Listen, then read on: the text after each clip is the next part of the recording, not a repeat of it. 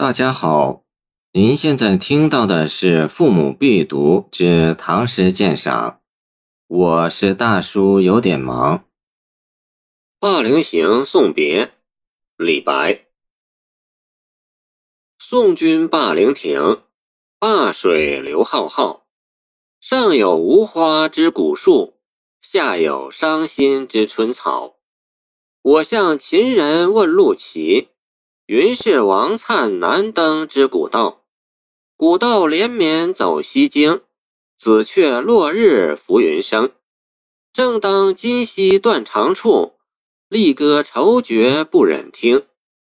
这是一首送别诗，作者调动一切手段来营造离情别绪，写得饱满深切，妙在情景交融。写诗词是形象思维。许多从诗人心中流出的鲜明意象，例如浮云、杨柳、落红、流水、磐石、蒲苇、羌笛、木铁之类寻常事物，经过诗人的反复吟咏，就具有了象征意义，成为作者信手拈来、读者心领神会的典故。唐诗浩如烟海，所反映的社会生活丰富多彩。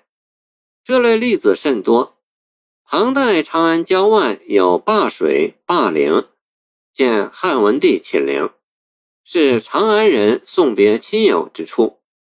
灞陵就成了与离别有关的典故。此诗开篇就点出灞陵、灞水，为送别的主题提供了规定情景，既只写周围的景色，进一步强化了离别的气氛。如果说古树已不能着花，与伤别离的萧索心情相合，自是寻常之事。那么，正如杜甫的“感时花溅泪，恨别鸟惊心”一样，见春望，看见春草而伤心，就是诗人的主观使然了。作者的《菩萨蛮》也有“寒山一带伤心碧”之句。因为草长莺飞，欣欣向荣是春天的象征。时序虽是春天，离人心中却满是愁意。而这霸陵的春草竟然不顾离人的感受而自顾自的疯长，就显得有些没心没肺，与眼前的气氛极不协调，怎能不使人伤心难受呢？由此。在这样一个回首长安、依依惜别的特定环境中，王粲的影子登场了。我向秦人问路骑，云是王粲南登之古道。把今之送别与古人的遭际剪辑在一起。建安诗人王粲当年也曾从此地一步一回首地离开长安，并在七哀诗里有“南登霸陵岸”。回首望长安的诗句，所以作者在送友人时，自然联想起王粲。同一个伤别离的地点，同一条跋涉的不归路，虽然远行的原因不尽相同，也许是因战乱而逃生，也许是因贬谪而去任，但从全诗的基调看，不会是由于什么喜庆之事。但拉上王粲，增加了怀古的沧桑感，就使得送别本身有了一种宿命的意味。古道连绵走西京，紫雀落日浮云生。从霸陵登上绵绵古道，回望帝都的紫陌红尘，只看到落日已消失在暮霭之中。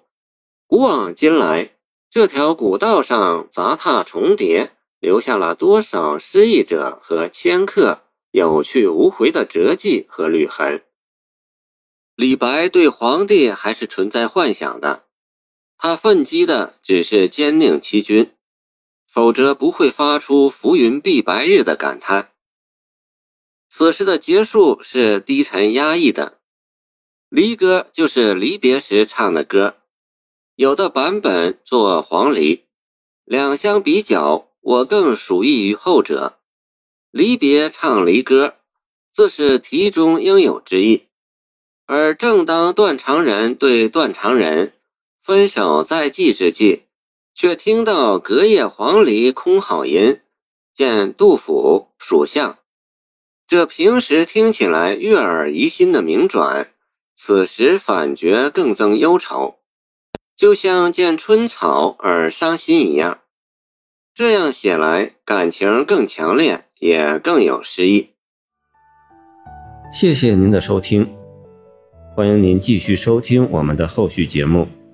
如果你喜欢我的作品，请关注我吧。